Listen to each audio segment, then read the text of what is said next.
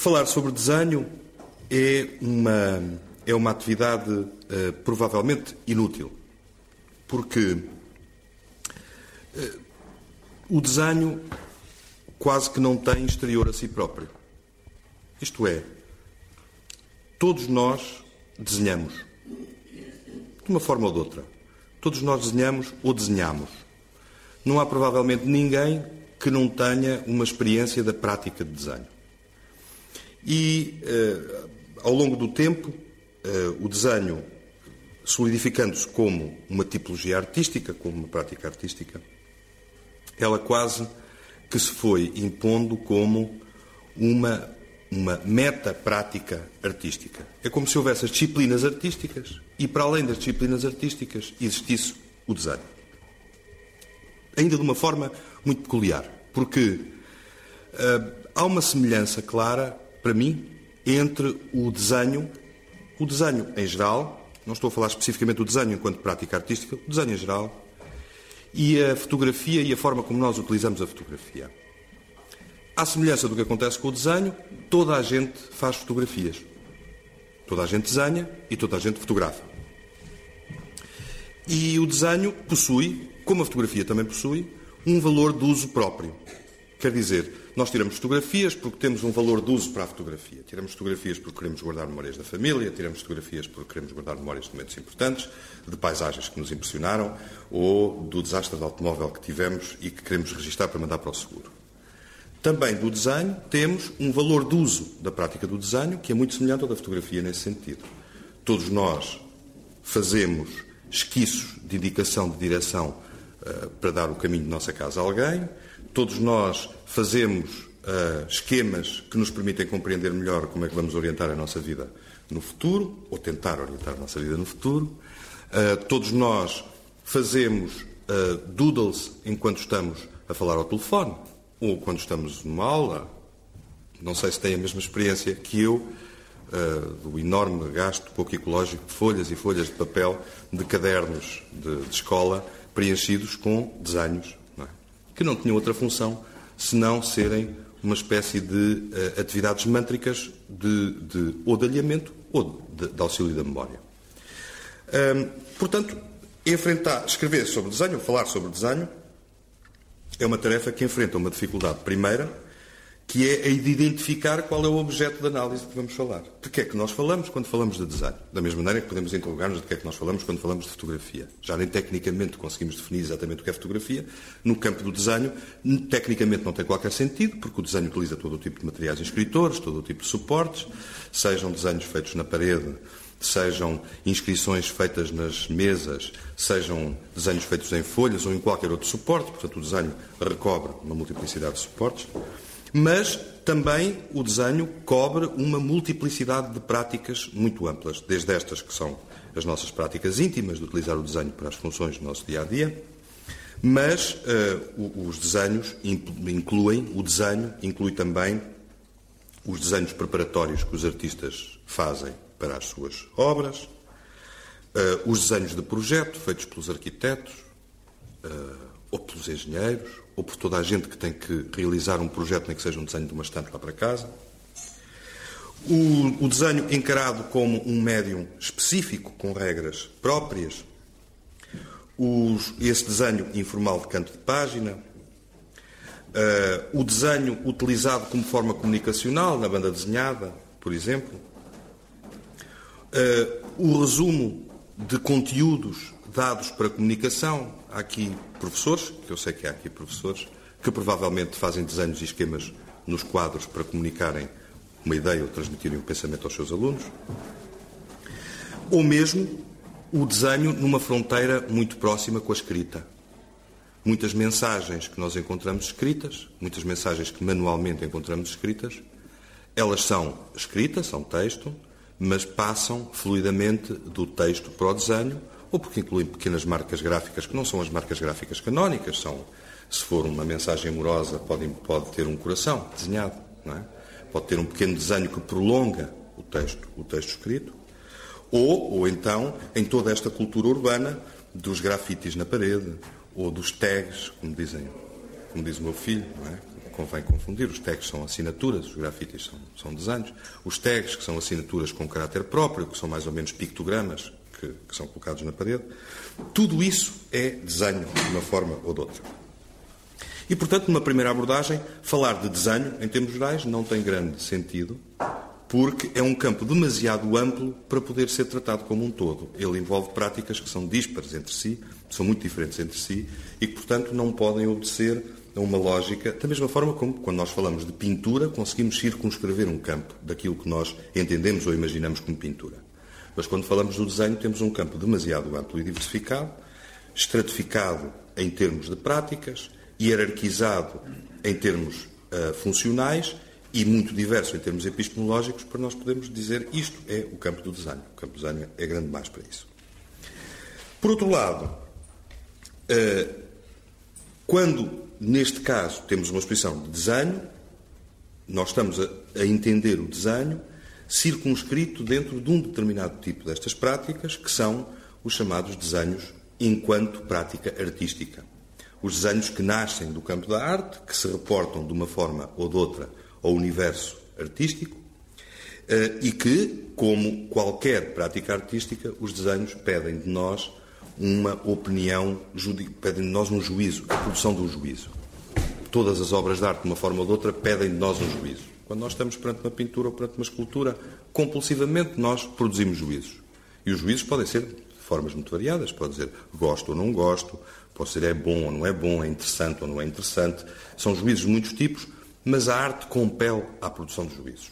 E o desenho, enquanto prática artística, compele também à produção de juízos. Qual é, então, o critério, quais são os parâmetros que nós podemos ter para avaliar desenhos, para exercer esse juízo, sabendo que, mesmo no campo específico da prática artística, o desenho engloba, engole outras práticas de desenho que não vêm do campo artístico. Isto é, Há desenhos que provavelmente já viram na exposição, que têm tipos de figuração que claramente são tipos de figuração que são tomados a essas outras tipologias do desenho que não são as artísticas, que são tomados ou ao desenho de projeto, ou ao doodle, ou à pequena mensagem, ou à pequena inscrição, e que, portanto, não obedecem a nenhum canon que me permita, ou a nenhum protocolo que me permita, de uma forma fácil, produzir um juízo, produzir uma afirmação qualitativa. Por vezes, não permite sequer eu poder expressar de uma forma, de uma forma evidente para mim uma sensação de compreensão ou de relação. E por isso, e o João Queiroz falará eh, certamente desse assunto, por isso este guarda-chuva de estranheza em relação aos desenhos é um guarda-chuva tão amplo, não é? Nós provavelmente temos estranheza em relação ao desenho, até porque não conseguimos circunscrever, em primeiro lugar, o seu campo específico. Por outro lado, não podendo circunscrever um, esse, esse campo, é preciso ligarmos também a prática do desenho a um outro aspecto que é importante na, nas práticas artísticas uh, de hoje, que é a enorme crítica, uma enorme uh, uh, violência com que, dentro do universo artístico, é tratado um dos aspectos que sempre fundamentou a excelência da prática artística, que é o virtuosismo. Desde o modernismo, que, e portanto, numa história que dura mais de 100 anos, que as práticas artísticas criticam acerimamente o desenvolvimento de processos virtuosos uh, como a expressão mais elevada da prática artística. Repare-se, nós quando, quando vemos pintura, hoje em dia, e a pintura é um bom exemplo, a pintura é um bom exemplo porque nós imaginamos sempre alguma coisa quando falamos de pintura, é muito mais difícil nós imaginarmos alguma coisa quando se diz escultura. Não é? Nós não temos um imaginário que nos, eh, que nos coloque um objeto perante a mente, mas quando falamos de pintura, temos um imaginário qualquer que configura imagens pintadas no suporte. E hoje em dia, quando olhamos para muita da pintura que se que é produzida, nós sabemos que essa pintura não é boa ou má por ela obedecer especificamente, de uma forma específica, a um cânon de procedimento, sabemos que é por outras razões que aquela pintura é boa ou má. Razões que são eventualmente complexas, que têm a ver com a forma como determinada entidade está representada, tem a ver com a prática da pintura, pode, ver até, pode ter a ver até com o universo de referência para o qual a pintura se remete, mas o que sabemos é que o virtuosismo não é o argumento para nós podermos aderir mais ou não a uma obra de arte. Há um texto que explica isto de uma maneira muito, muito interessante, que é um texto do Richard Wollheim, que é um grande historiador de arte que me faleceu aqui há três ou quatro anos, um, e que tem um, um, texto que ele escreveu em 1965, portanto é um texto já com, já com uh, ah, 43 anos, mas que tem uma atualidade enorme. E o, o Richard Wollheim conta uma história que é a seguinte. Ele diz, basicamente diz, bom, a maior parte dos artistas hoje em dia e o Richard Wollheim não é um homem conservador. Portanto, ele não está a dizer isto de uma forma crítica, ele não está a querer ser assintoso para a prática artística. O que ele diz é, na maior parte das práticas artísticas hoje em dia, o elemento artístico das práticas artísticas decaiu. Baixou. A temperatura arrefeceu. Ele, em inglês, isto até tem uma expressão mais, mais sintética, ele diz Art is less arty. Portanto, a arte é menos artística hoje do que já foi e dá o exemplo de três, dá o exemplo de três artistas que para ele epitomizam esta, esta situação. Os três artistas são uma grande figura da história da arte do modernismo, que é Marcel Duchamp, uh, dá o exemplo de um pintor da década de 60, uh, década de 50, mais propriamente, é o seu grande período na década de 50, norte-americano, que é o Ad Reinhardt, e dá o exemplo do Robert Rauschenberg, que é o artista que neste momento está em Serralves com uma fabulosa exposição que, uh, que merece uma, uma, uma, visita proposital ao museu. E ele diz, ele diz porquê é que ele afirma isso? Diz porque estes artistas, no trabalho destes artistas, diminuiu uh,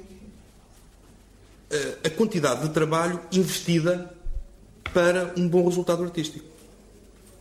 E ele dá o seguinte exemplo, diz, bom, lembrando-se do Mallarmé e do poema do Mallarmé sobre a angústia do, do, do poeta face à página em branco. Ele diz: para um poeta exprimir a sua angústia face a uma página em branco, ele tem que escrever para exprimir a sua angústia para uma página em branco. Mas a partir da condição que estes artistas estabeleceram, um artista, para exprimir a sua angústia face à página em branco, só tem que agarrar na página em branco e colocá-la na parede. E, portanto, esta esta atitude de colocação na parede da página em branco, ela não corresponde a um investimento de trabalho na transformação de um suporte qualquer, corresponde a uma outra forma de entender a prática artística. E ele diz mais. Diz que esta é preciso lembrar-nos que quando nós falamos de arte, falamos de obras de arte ou falamos do trabalho dos artistas, é preciso nós lembrar-nos que trabalho tem a mesma raiz latina que tripalium. Tripalium era um instrumento de tortura. E ele, por analogia, diz: oh, e o trabalho é, como etimologicamente é, a prestação de um serviço com um sofrimento próprio. Portanto, quando nós dizemos, falamos de obras de arte, ou quando falamos de trabalho artístico, nós implicitamente estamos a dizer que alguém sofreu, que alguém se esforçou para produzir alguma coisa. Como é que então conciliamos esta ideia do trabalho artístico que nos está enraizada com esta evidência de que hoje a arte inclui menos trabalho? E ele faz a seguinte analogia: diz que eh, quando um pintor pinta uma tela, o momento da sua, da sua produção pode ser dividido em duas instâncias. Primeiro, quando ele utiliza trabalho e materiais para transformar um suporte. Tem tintas, tem pincéis, tem uma tela e utiliza-os para transformar esse suporte em alguma coisa, numa imagem. E esse trabalho de transformação não gera por si uma obra de arte. É preciso que haja um momento em que o pintor decida está terminada a pintura. A partir do momento em que o pintor diz está terminada, ele operou esse toque, ele teve esse toque de Midas que em que transformou matérias-primas e esforço de trabalho investido, para utilizar quase uma teoria marxista clássica de, de trabalho, em que utilizou essa, esses dispositivos para produzir uma obra de arte. E essa conversão só é possível a partir do momento em que ele diz está terminado. Há uma história famosa do Pierre Bonnard, pintor notável, que tinha uma enorme dificuldade em, em terminar as suas obras e que chegou a ser preso num museu para o qual ele tinha vendido um quadro e que foi apanhado com a paleta, não é, debaixo sobretudo, ainda a retocar o quadro na parede, já na exposição. Uh, e foi preso, porque já tinha vendido a obra, a obra já não lhe pertencia. Uh, mas tirando essa caricatura, o momento em que uma obra é uma obra de arte é o momento em que o artista decide que aquela, aquilo já é uma obra de arte. E, portanto, daí o Richard Volheim infere que na produção artística existe o componente de trabalho e existe uma segunda componente que é a componente de decisão.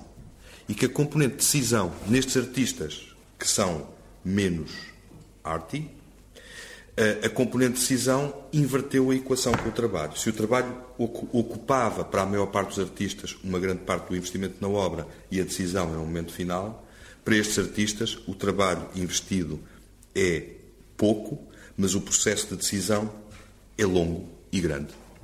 E, portanto, são obras que nascem de processos mentais de, de decisão. Isto para dizer que, hoje em dia, portanto, na prática artística em geral, o virtuosismo, isto é, a aplicação de um esforço de trabalho para desenvolver uma competência muito específica e conseguir resolver um problema visual a partir de uma competência muito específica e sofisticada, hoje em dia ela é frequentemente substituída por uma outra forma de proceder que implica o desenvolvimento também de competências específicas, mas aplicadas a esse esforço de decisão, a esse processo de decisão em relação à metodologia, em relação ao processo ou em relação aos términos da obra.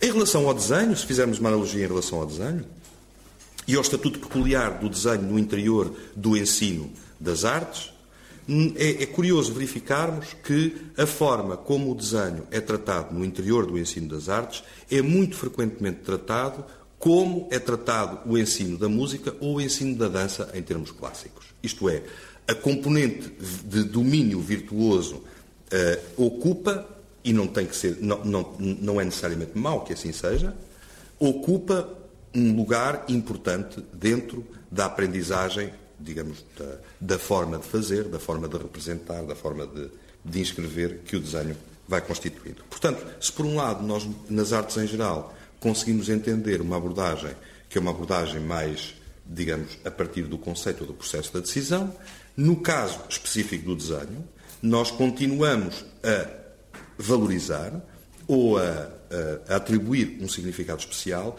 a uma determinada forma de mestria ou de domínio de possibilidades de representação, de técnicas de representação dentro do universo do desenho. Em qualquer dos casos, portanto, do desenho, da música e, e, e da dança, há um, uma ilusão de que esta proficiência, esta maneira proficiente de fazer, não tem ideologia. Ela é só uma maneira de fazer e não tem qualquer componente ideológica em si. O que de facto não é verdade, mas, uh, uh, uh, mas ela continua, apesar de não ser verdade, essa ilusão continua a ocupar uma boa parte da estrutura de transmissão do conhecimento no universo do desenho. Um, e, e repare-se que esta, esta componente, esta forma de trabalhar o desenho e de entender o desenho, ele prende-se com uma determinada sofisticação do próprio desenho enquanto tal. O desenho é uma forma muito curiosa, aliás, estes desenhos da Emily Jacir quase que são didáticos em relação a esse aspecto, quase que, que o demonstram. Um, o desenho é um jogo de representação a partir de algo que não existe no mundo. É? O desenho joga com uma operação, uma operação fenológica, e frequentemente também é uma, uma, uma, uma operação muito intelectualizada, de jogar com a ideia de interior e de exterior. A partir de uma fronteira, de uma linha de marcação que é o traço. E se nós atentarmos um pouco no mundo que está à nossa volta, aquilo que não existe no mundo são traços que deem a diferença entre o interior e o exterior, entre um objeto e outro. Portanto, o que o desenho representa é o que não existe no mundo. É uma espécie de teologia negativa. O desenho representa um processo fenomenológico, embora não represente a partir daquilo que nós vemos, mas da maneira como nós percepcionamos. Isto é, nós entendemos que aquela linha é uma divisão entre uma coisa e outra, entre um plano e outro, entre uma distância e outra, mas sabemos que essa linha não existe no mundo, porque nós não temos contornos à volta. É? Se há coisa que não temos, são contornos. E, portanto,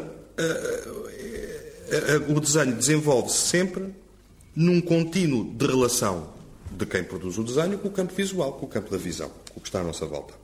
E a prática do desenho é sempre orientada como uma espécie de processo permanente de reorganização do campo visível a partir de um conjunto de protocolos nos quais nós frequentemente não pensamos, que temos a ilusão de que são naturais, mas que às vezes são muito sofisticados.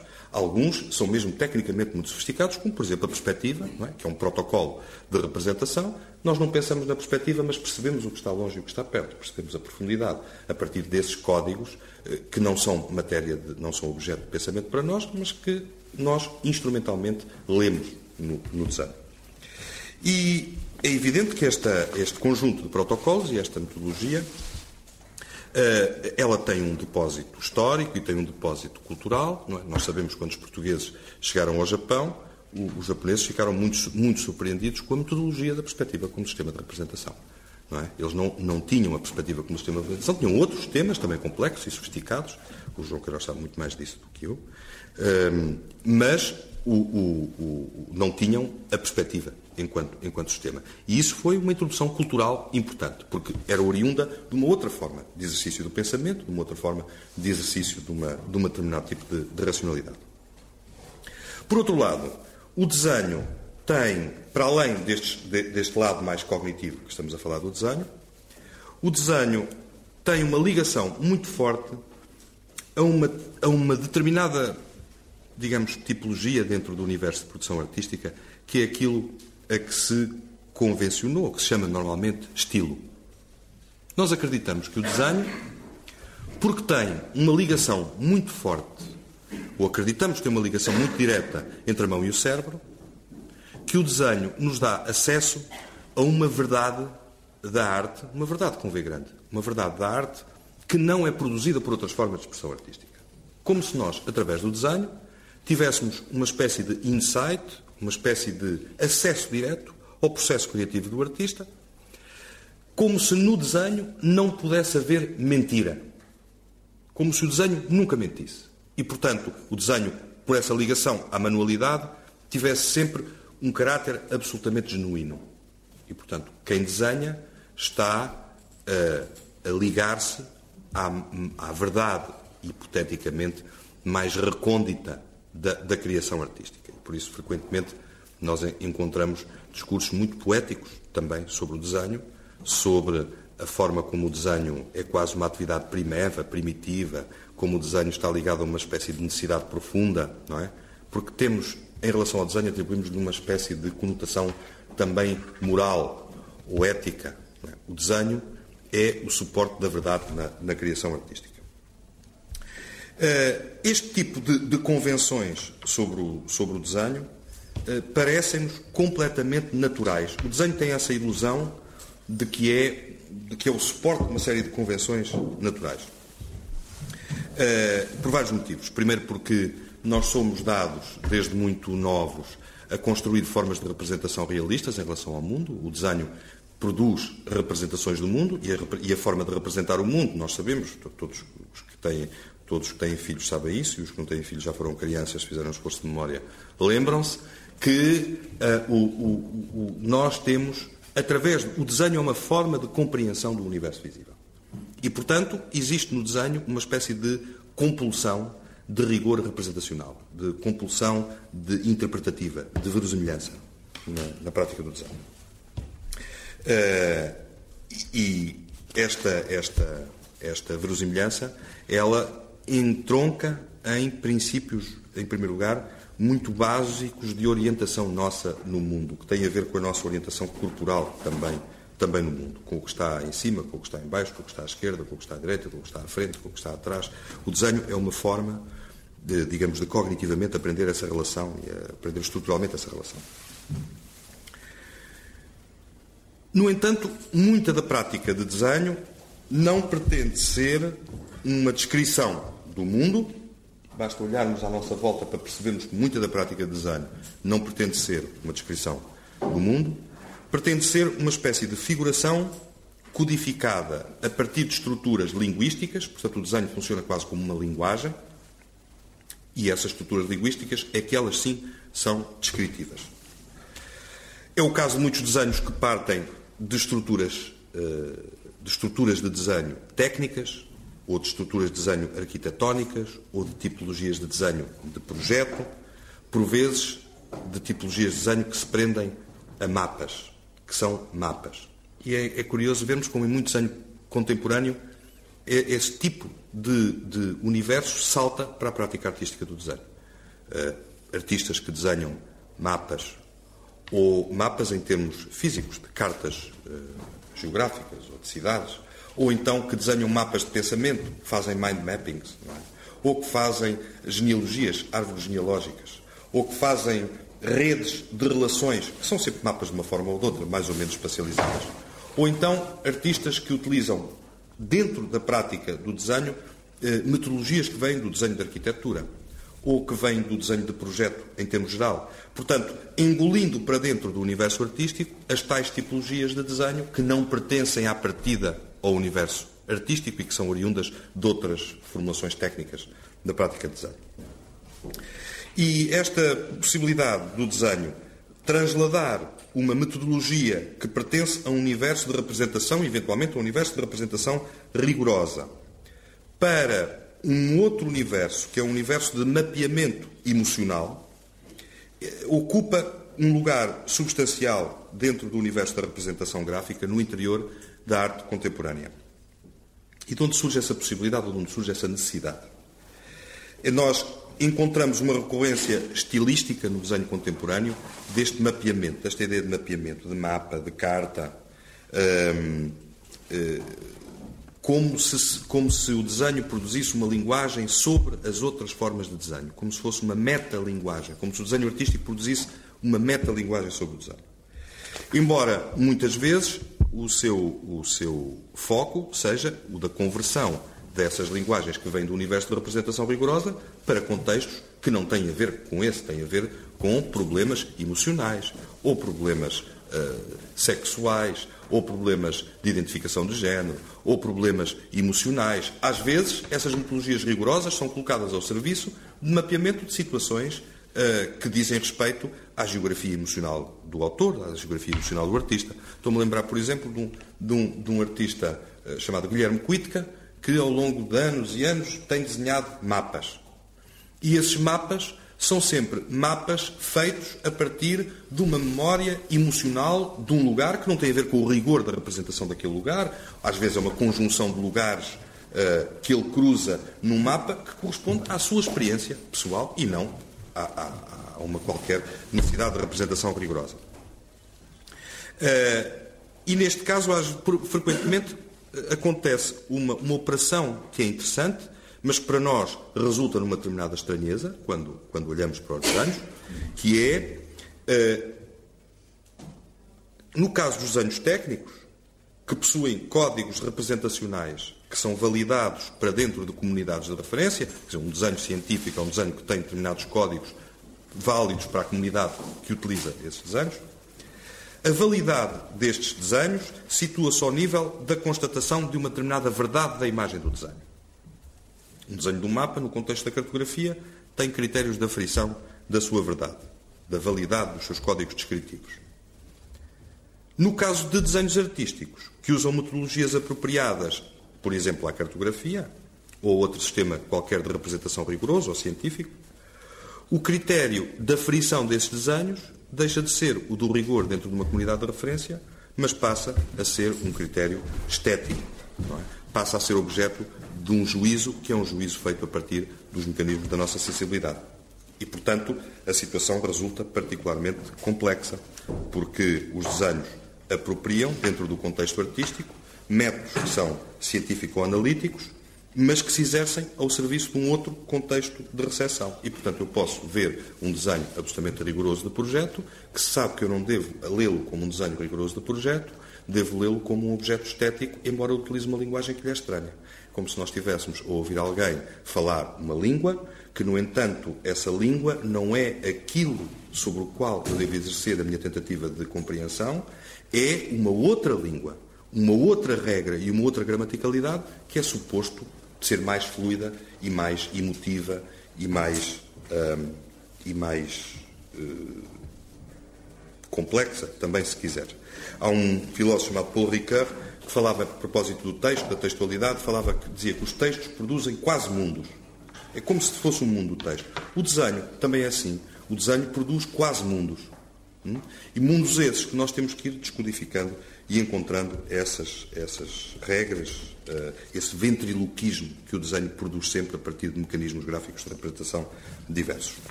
Finalmente, não quero ocupar mais tempo, certamente o, o João Queiroz tem coisas bastante mais interessantes que eu para, para dizer. Um, uma questão interessante no desenho que diverge das outras práticas artísticas é a validade no seio do desenho dos chamados de processos inatuais de representação. Isto é, nós, na maior parte das práticas artísticas contemporâneas, estamos sempre à espera do novo, de uma atualidade qualquer, de uma premência qualquer do momento. O desenho admite, ao mesmo tempo, no presente, o exercício de formas completamente inatuais ou que não pertencem às metodologias que representariam, hipoteticamente, um avanço, uma exploração ou uma qualquer vanguarda na prática artística. Isto é, um artista que se situa dentro desse campo lato, possamos chamar a vanguarda, pode utilizar no desenho metodologias de representação que são metodologias, eh, por vezes, retiradas e aprendidas com muita solidez na história do desenho, na história da prática do desenho. E, portanto, podemos dizer que no caso do desenho, a ideia de evolução, evolução ontogenética, não estou a dizer. Uh, filogenética, não estou a dizer ontogenética, não, é a evolução própria, a evolução de conjunto, uh, não tem qualquer sentido. A ideia de evolução não tem qualquer sentido. Pode ter a nível da prática individual de cada um, de cada pessoa que pratica desenho, mas em termos gerais não tem qualquer sentido. O desenho é uma prática, é um novelo de práticas que podem ser sempre recursivas. Eu posso encontrar um desenho muito importante na atualidade que utiliza metodologias de representação, que são metodologias retiradas ao século XVII ou ao século XVIII e que, no entanto, são tão válidas como outras quaisquer metodologias, como alguém que utiliza um computador para produzir os seus desenhos ou utiliza qualquer metodologia contemporânea. Portanto, o desenho é um campo de gigantesca uh, liberdade.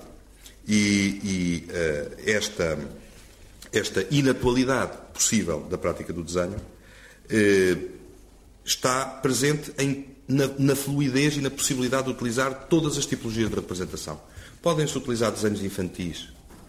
Uh, há artistas que utilizam tipologias de desenho infantis, ou podem utilizar escrita, ou podem utilizar mensagens vernaculares, ou podem uh, utilizar anotações utilitárias, ou podem utilizar desenhos que são muito mais oriundos da, da, patologia psíquica. Quer dizer, todas as possibilidades de inscrição gráfica conseguem obter um lugar dentro deste campo fluido que é a prática do desenho contemporâneo.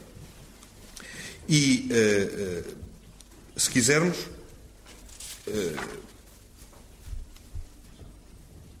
o desenho e a sua prática instauram, portanto, consigo sempre uma espécie de referência de segunda instância, não podendo haver, eventualmente, outra forma de expressão visual que, dentro do universo da arte contemporânea, possua uma incapacidade de auto-invenção permanente dos seus procedimentos, que são sempre meta-procedimentos, são procedimentos sobre a própria prática do desenho. Quer dizer, todas as pessoas que desenham desenham também sobre a própria prática do desenho. É uma espécie de meta-procedimento permanente. Uh, e, no entanto, o que é curioso é que este meta-procedimento usa sempre uma ficção, um, uma utopia de, como eu disse, de genuinidade e de autenticidade, que é contraditória eventualmente em relação a esta dupla remissão do referente, não é? De ser uma coisa e ser sobre o processo de ser aquela coisa. Uh, para instaurar connosco uma espécie de jogo que, ao mesmo tempo, é um jogo completamente sensível, de eu ser sensível aos processos de representação e ao reconhecimento, mas, ao mesmo tempo, eu também entrar dentro de um jogo, pode ser um jogo particularmente complexo e sempre um jogo de estranheza, que é o de entender o desenho como um processo que é sempre como se. Quer dizer, este é um desenho atual como se fosse um desenho do século XVIII. Este é um desenho como se fosse um desenho de uma criança. Este é um desenho como se fosse uma mensagem. Este é um desenho como se fosse uma operação conceptual. Este, o como se, está sempre, digamos, à superfície na, na prática do desenho.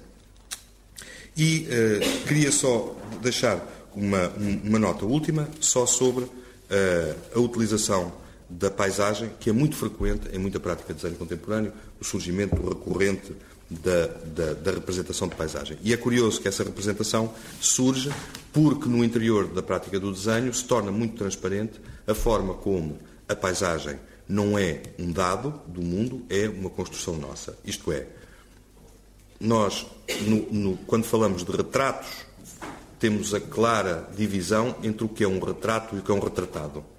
Não confundimos retrato com retratado. Mas quando falamos de paisagem, estamos permanentemente a confundir paisagem com, não existe sequer o verbo, paisajado. Não é?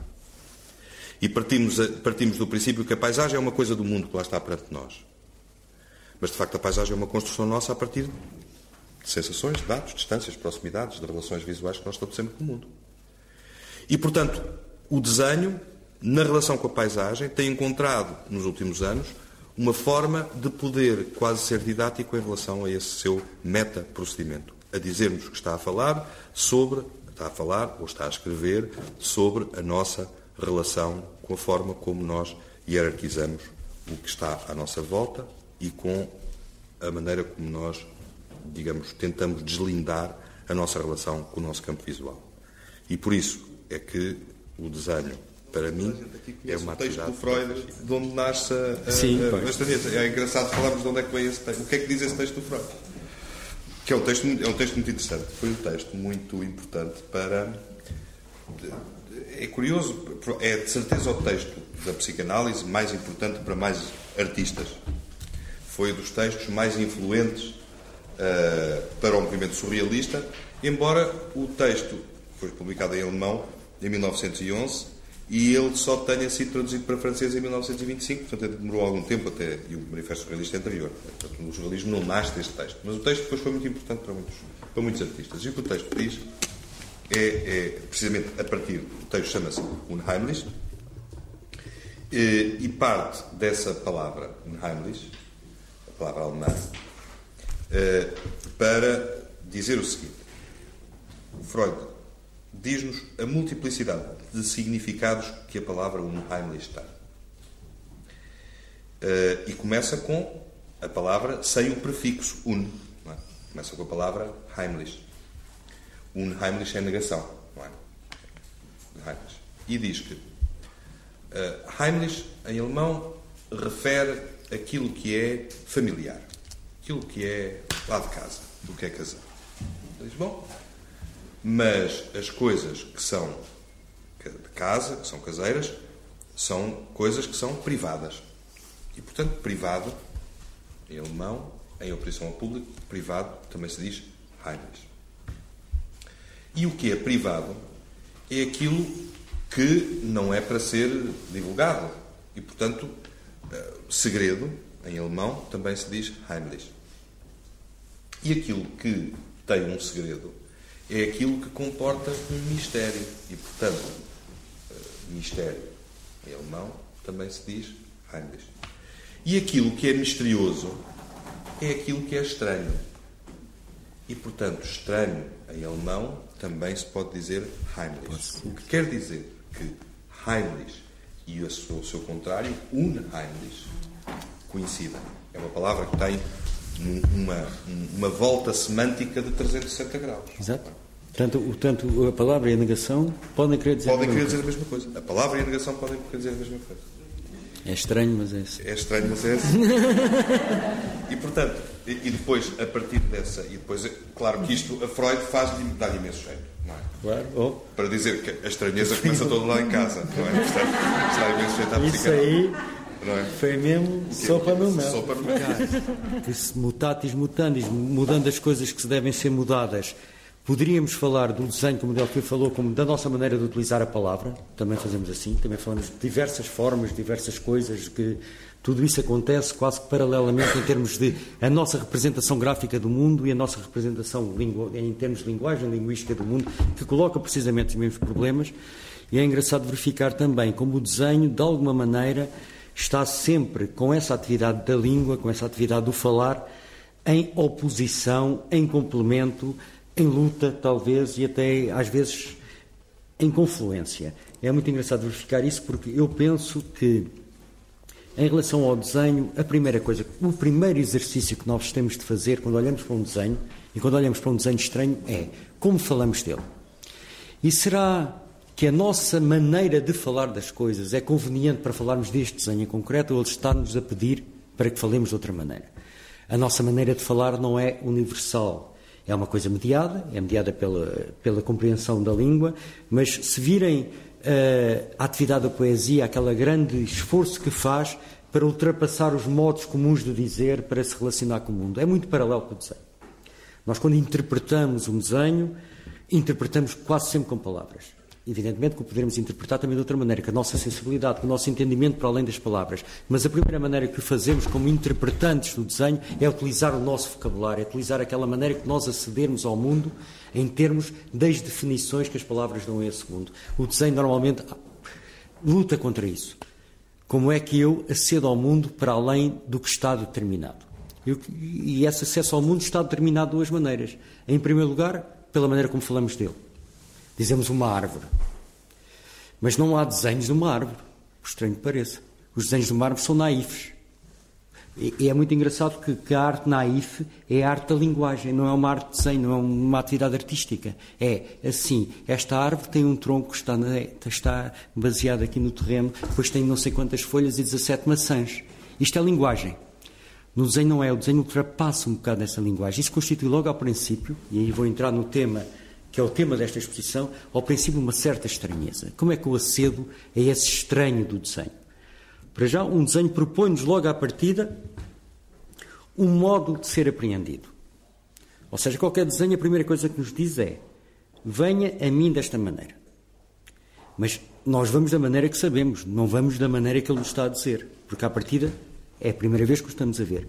Como é que eu ultrapasso esse, essa minha relação com o comum, essa minha relação com a minha habitação das coisas comuns, e eu vou remeter aqui para a palavra que está no título desta, desta exposição, que é a palavra alemã unheimlich, que quer dizer aquilo que não.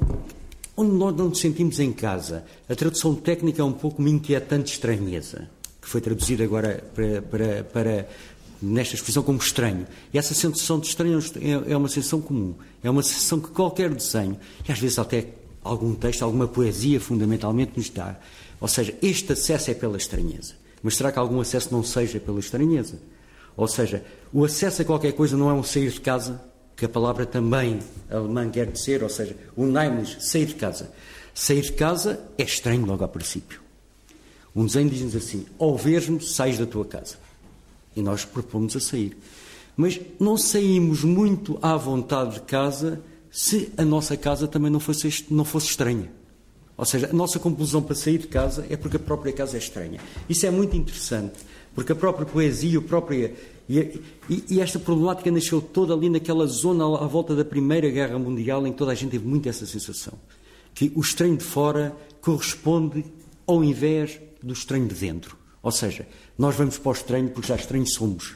E temos todo a grande desenvolvimento da arte a partir do cima, a partir do realismo, que foi a primeira tentativa assim muito agarradinha de que isso não tivesse sido acontecer, mas passado poucos anos logo aconteceu, a, a partir do realismo dizemos assim, não, o mundo é estranho, mas é estranho nas duas moedas.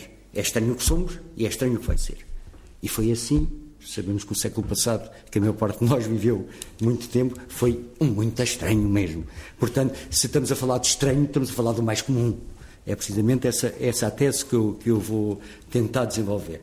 Ir ao estranho é ir ao comum, mas ir ao comum é ir ao estranho. Portanto, e o desenho abre-nos essa porta de estranheza e essa porta nos pôr em relação e em vibração que aquilo que pensamos que é comum, que aquilo que pensamos que é Heimlich, que aquilo que pensamos que é caseiro, com aquilo que de facto é o mundo que não é.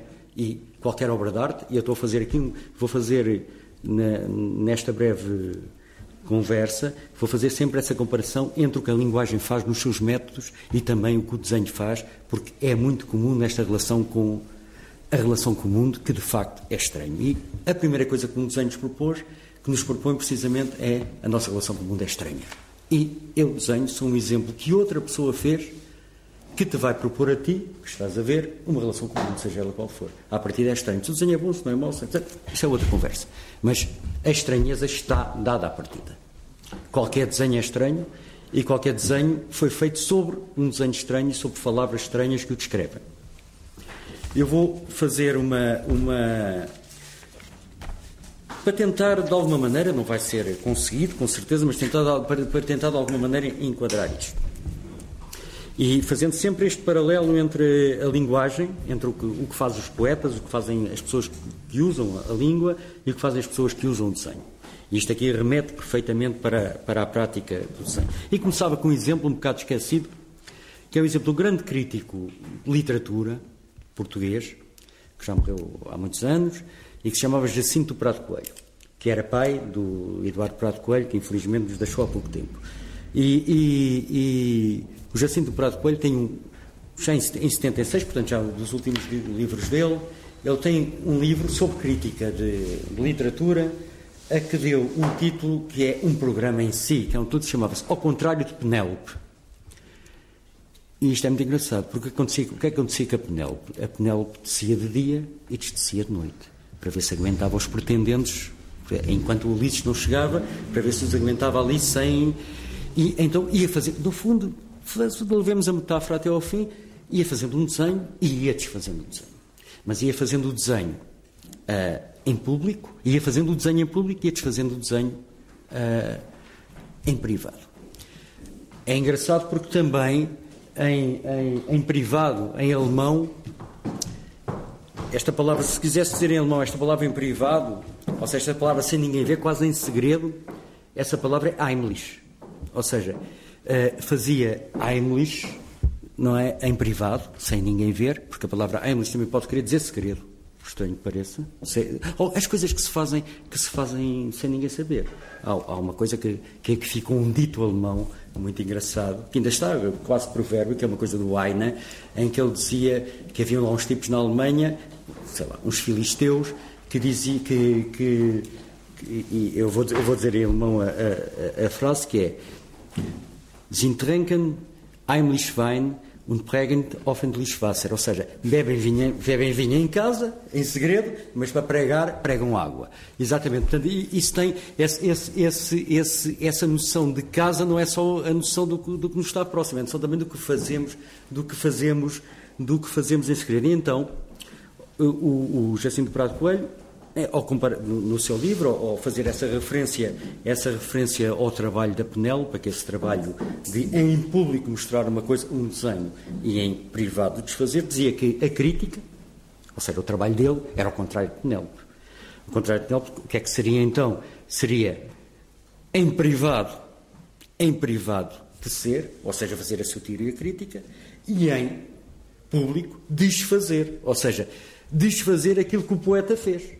Ou seja, passando pelos mesmos buracos em que ele tinha tecido, desfazer aquele, aquele bordado todo para a gente compreender, ou seja, para, para nós interpretarmos o poema. Portanto, a interpretação e a interpretação crítica, ou seja, que é uma interpretação, um nível de proficiência muito grande, um nível profissional e de seriedade muito grande, seria como se a, como se a Penélope chegasse ao público e fizesse todo aquele bordado ao contrário. Mas o que fica, o que fica depois desse, desse desfazer do bordado é um espaço em branco. Se calhar o Jacinto Prado Coelho poderia fazer, poderia pensar que seria um espaço em branco. Houve muitas pessoas que pensaram como um espaço em branco. E aqui eu estou a referir-me um bocado ao que o Delfim eh, falou, falou sobre o desenho. Ou seja, a nossa interpretação levar-nos a um sítio em que não há nada, em que nós olhamos para estes desenhos que são estranhos e retiramos o desenho, porque a interpretação tem a ver com desfazer esse desenho. Quando nós estamos aí a olhar para isto, temos assim: a maneira de aceder a estes desenhos, que nos chamam para essas estranhas, é dizer assim, vamos desfazê-los. Vamos ver sobre o qual, sobre o que é que eles foram feitos. Eles não foram feitos sobre um papel em branco, isso é um engano. E assim, isso leva-nos a uma não interpretação do desenho. Eles foram feitos sobre muitos outros desenhos. estão lá por trás. Uma cara feita assim foi feita por todas as caras, sobre todas as caras que aquela pessoa que fez aquela cara ali conhece. E ele está-nos a, a, a, a, apelar precisamente para que nós desfaçamos aquele desenho, ao contrário de Penélope, e virmos como é que ele não fez da outra maneira. Porque é que ele não fez de, de, de, as caras da outra forma que ele conhece, com certeza, e que nós conhecemos. É aquilo que nos, que nos é, que nos é Heimlich, é aquilo que nos é comum, é aquilo que nos, nos faz sentir em casa. Mas também é estranho isso que nos faz sentir em casa.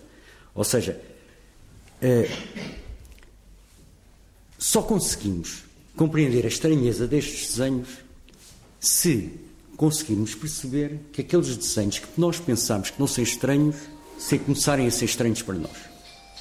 Ou seja, porque é que um desenho do ângulo, que toda a gente vê, conhecem, ou um desenho, sei lá, ou de Malhoa, pronto. Só quando esse desenho começa a ser estranho é que nós podemos compreender a estranheza dos outros. Porque é que começamos precisamente a, a, a ter a possibilidade de os fazer. Portanto, este trabalho de Penélope, falava o Jacinto Prado Coelho, é precisamente esse desfazer da interpretação, e este meu pequeno discurso é um trabalho à vontade de interpretação e à vontade de apreensão do desenho, e para lá temos de ver o que está por trás. Por trás não é nunca papel branco, são todos os outros. E se há uma relação com estes estão feitos por cima de todos os outros, que seja interessante, que nos propõe outra articulação do mundo, então o desenho está conseguido. Porque o desenho rearticula outra vez o mundo sobre uma articulação que já está dada, como a palavra faz. Ou seja, o desenho nunca é naif nesse sentido. Todos os desenhos são aqueles desenhos, aqueles desenhos que não têm essa preocupação podem ser muito bonitos, podem eh, dar um prazer estético até, mas no fundo, se caminham pelo caminho daquilo que é comum, daquilo que não é estranho, acabam por ser um bocado naivos. Porquê? Porque nos estão a mostrar precisamente aquelas determinações do mundo, aquelas, eh, eh, aquelas coisas que nós já sabemos, aquelas coisas que nós já chamamos, aquelas, coisas, aquelas figuras gráficas que nós já conhecemos. E é precisamente isso que faz uma estranheza de qualquer desenho. Podemos Aliás, podemos fazer este exercício com qualquer desenho, seja moderno, seja antigo, seja o que for. Porque temos de o apagar. E temos de o apagar. E há, muito, há, um, há, há um, exemplo típico. E agora vou. E, e o Delfim já há pouco, há pouco falou do, da, da, pessoa, que é um, um, extraordinário desenhador, um extraordinário artista, que ainda por cima temos o privilégio de o ter ainda vivo. Eh, ainda vivo, não é? Ali no Museu de Serralves, que é uma exposição brilhante de uma pessoa que. E na história do desenho, esse senhor, que é Robert Rauschenberg, como, como, como, como já com certeza viram, uh, tem um, um, uma atitude no, em, em, determinada altura que, que é um pouco sintoma disto tudo. Ele chegou, e é muito engraçado ver isso, pode-se ver no YouTube, porque ele uma vez fez uma, uma, entrevista a explicar como é que aconteceu a coisa. Ele uma vez teve uma ideia, era novo, isto já foi há muito tempo, e disse assim: Vou buscar um desenho de um tipo muito conhecido, Uh, que era o William de Kooning, na altura, que era um artista um pouco mais, bastante mais, bom, mais, mais, velho, mais velho, mas, mas muito conhecido na altura, um artista de vanguarda, um, também um extraordinário bordador de coisas, não é? Uma Penélope também em termos artísticos, e era. E ele, ele uh, lembrou-se, oh, vou lá buscar um desenho àquele senhor e vou-lhe fazer uma proposta, que é daquelas propostas que não, não se faz a ninguém, que é, dá-me um desenho para eu apagar. Oh, ele foi lá, cheio de medo, ele conta isto, aflito, miúdo, não é? Tinha, tinha pouco tempo, tinha poucos anos, e, e bate à porta do William de Cunning e diz: Olha, eu venho cá. o outro já era um senhor mais que conceituado e mais consagrado, e, ele diz-lhe: Olha, eu venho cá buscar-lhe um desenho e a minha, o meu projeto, o meu projeto é apagar-lhe o desenho. E o William de Cunning, que era um senhor muito especial também, devia estar numa altura muito especial também, disse: disse Está bem, então venha lá. Ele estava cheio de medo que ele dissesse que não está bem. Mas está bem, então venha lá. Então, ele sentou-se sentou ao lado, ele disse quando disse quê. E o Vinha-me comigo, era rato, e já tinha experiência e disse assim: está bem, então vais fazer este desenho. Foi lá buscar um desenho, que era um desenho do diabo. Não se sabe qual é o desenho, está apagado, mas, é, mas era um desenho que era difícil de apagar. Tinha várias camadas, diversas técnicas, umas acima das outras. Uma coisa que nunca mais, que nunca mais acabava de coisa. Ele, ele só para, para aborrecer o miúdo, digamos assim, é este. E ele está bem. E teve tempos a fazer aquilo. Acho que o Rosenberg teve muito tempo a, apagar, a tentar apagar o desenho. Eu imagino a grande lição que foi. imagino a grande. E esse exercício de apagar, que é esse exercício que eu estava a falar há bocado do, do contrário de Penel, para um artista como o Rauschenberg, o que teria sido, em termos de pensamento, em termos daquele momento que tivesse a apagar, uma lição extraordinária que ele estava a fazer sozinho, foi extremamente inteligente em se propor esse exercício. Aliás, vocês vêm aqui e uma das primeiras coisas que podem perguntar também é como é que esta pessoa se propôs fazer este exercício, fazer esta coisa e não outra. Não seguir só os desenhadores, e neste caso estamos a falar de propõe-se fazer um exercício. Vou fazer um exercício de desenho desta maneira. Não é a mesma coisa que o desenho da escola, não é? em que o professor nos propõe um exercício, nós cumprimos melhor ou pior. Mas os, os, artistas que fazem desenho, das primeiras coisas que fazem, eu tenho de propor. Isto é uma responsabilidade do diabo. Não é? Eu tenho de propor um exercício a mim próprio. Pode chegar aos níveis de de sofisticação e de exuberância de sofisticação como o Rauschenberg, não é? Que propôs um exercício de apagar um desenho de um senhor daquela altura, é como, só como, só como previsão de exercício, já é extremamente brilhante. Ainda por cima aprendeu, aprendeu imenso com isso. Ou seja, como é que, como é que ele vai, como é que este exercício de apagar o desenho, ou, te, ou tentar, mas estava lá tudo por trás do desenho. É? Imaginemos ela apagar o desenho. Não aparecem as outras imagens, mas com certeza o Rauschenberg pensou nisso. Este desenho é feito assim, é uma coisa mais ou menos abstrata, mas por trás deste abstrato estão os outros abstratos anteriores. Por trás deste abstrato anterior está o, o, modernismo. Por trás deste modernismo está o classicismo, qualquer coisa, o simbolismo, e depois está o classicismo. E ao apagar aquilo, embora sendo o mesmo desenho, ele conseguiu fazer, ou, ou, ou prever, ou imaginar, como toda aquela história, como aquele todo desenho, não era aquele desenho que nos apresentava assim, mas era todos os desenhos que estão por trás. E então ele fez esse exercício de recuperação. E é isso que eu estava também a apelar neste, neste apelo de interpretação do desenho. Ele está feito sobre quê? Não é sobre a folha branca de papel. É sobre a folha, a folha azul. E é esta diferença. Porque se pensou que era sobre a folha branca de papel que se fazia. Como se pensou, aliás, que o sentido, e eu aqui estou completamente de acordo com a ideologia que estava presente na, na, na, na fala do Delfim, que é porque se pensou durante algum tempo que os artistas faziam as coisas originalmente sobre um pano em branco. Eu lembro-me de um, de um, de um, de um filósofo que teve, que teve uma importância muito grande em termos de, de, como é que a arte começou a ser pensada a partir do século, a partir do princípio do século XX, foi um senhor chamado Henri Bergson, e ele tem, ele tem por acaso, também se pode ver na internet, a internet hoje é fabulosa, pode-se ver essas coisas, as pessoas todas a falar, e tem lá, não foi ele depois, obviamente, já mas, mas tem lá um, um, um, um discurso dele, ele a falar, uma voz assim, e o que ele fala, e é, o registro que há radiofónico dele é quase como um registro radiofónico, eles pensam sempre naquela altura, o que é que eu vou deixar para a humanidade em minha fala. E o que ele deixou para a humanidade era, se assim de uma voz. Se nós, nos nossos sentidos, não tivéssemos algum interesse nas coisas, não tivéssemos uma necessidade de poder sobre as coisas, se, tivéssemos, se não tivéssemos um véu, se fôssemos completamente transparentes, não era preciso arte. Todos éramos artistas.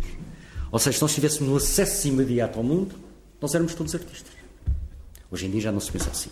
Já não é o pano branco que está por trás do desenho, nem o papel branco, não é o pano branco que está por trás da tela, nem o, o papel branco está, são os outros, é a continuidade dos desenhos, mas isto depois a filosofia e o pensamento europeu também pôs um bocado disso. Mas era essa ideia. Mas já havia essa ideia em, em, em, em embrião. É ver o que está por trás, é ver de onde é que é, onde é que está, onde é que está essa origem da coisa. Todos seríamos artistas, não, ele até diz mesmo, não haveria necessidade de arte, ou todos seríamos artistas, se o véu do interesse, se o véu da nossa relação sensível com as coisas, não fosse mediado por nada. E aí vamos para outro, outro terreno do desenho. O desenho sempre foi muito uh, tido teoricamente como aquilo, precisamente aquilo que o Delfim também falou há bocado, como aquilo que não tem mediação. Eh, eh, há um processo teórico sobre.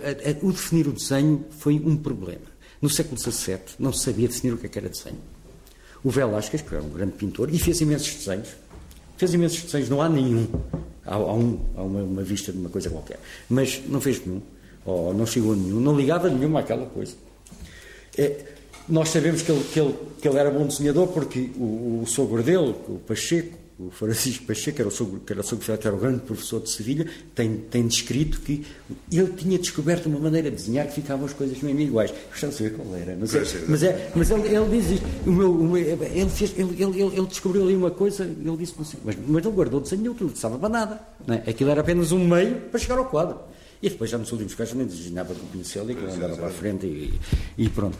Mas essa, essa, é, essa, essa relação do desenho com como coisa autónoma, como, uma, uma, com algo com alguma especificidade, demorou muito tempo.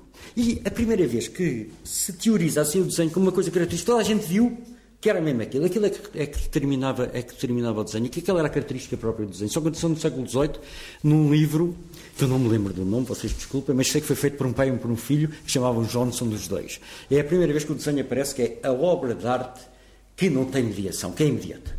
Aquela coisa. E já davam valor a isso no século XVIII. É interessante. Pois, isso começou teoricamente com esse livro. O que caracteriza francamente o desenho é a sua imediatez. Ou seja, é aquela coisa que vem do artista para o papel imediatamente e aquilo tem valor em si.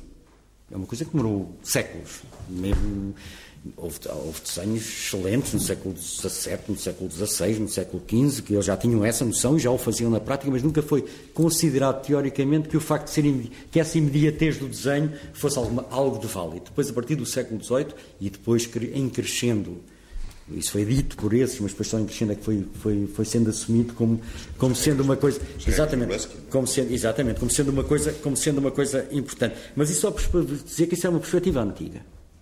É? A perspectiva de interpretação hoje de um desenho não vai, eh, não vai necessariamente a essa originalidade zero, era a originalidade em branco, sobre o qual algo de imediato, que vem do inconsciente, que vem da espontaneidade, acontece.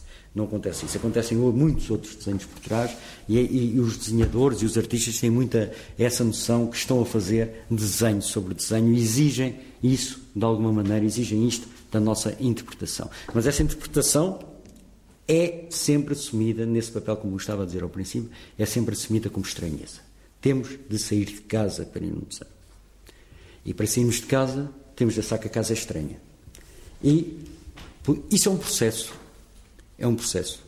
Ou seja, como é que as formas usuais de usarmos as palavras para, para, para nos referirmos ao mundo, como é que as formas usuais de grafar o mundo, ou seja, do, do transformar em sinais gráficos, começam a ser estranhas e insuficientes e como é que algo está a acontecer nos põe isso em causa e eventualmente nos pode dar outras perspectivas que também farão outra vez com que isso já seja uma coisa e esse processo é absolutamente continuado. Porque há sempre as duas coisas.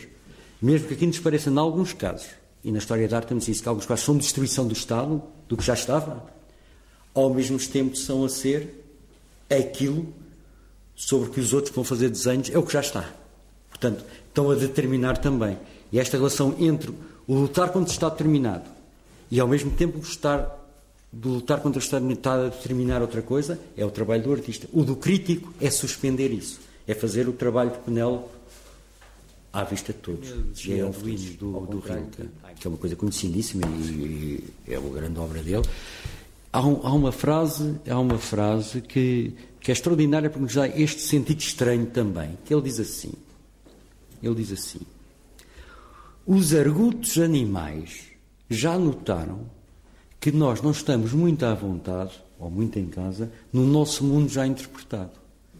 Ou seja, aquilo que está interpretado que deveria, devia ser o que nós estávamos em casa é precisamente aquilo que é a origem do desavontade. E os animais que são espertos estão sempre em casa, não é? estão sempre a morrer, coitados, não é? mas estão sempre em casa, já notaram que a gente está assim um bocado esquecido. Ou interpretar o mundo, não, não vamos ficar em casa, não, vamos ficar pouco à vontade.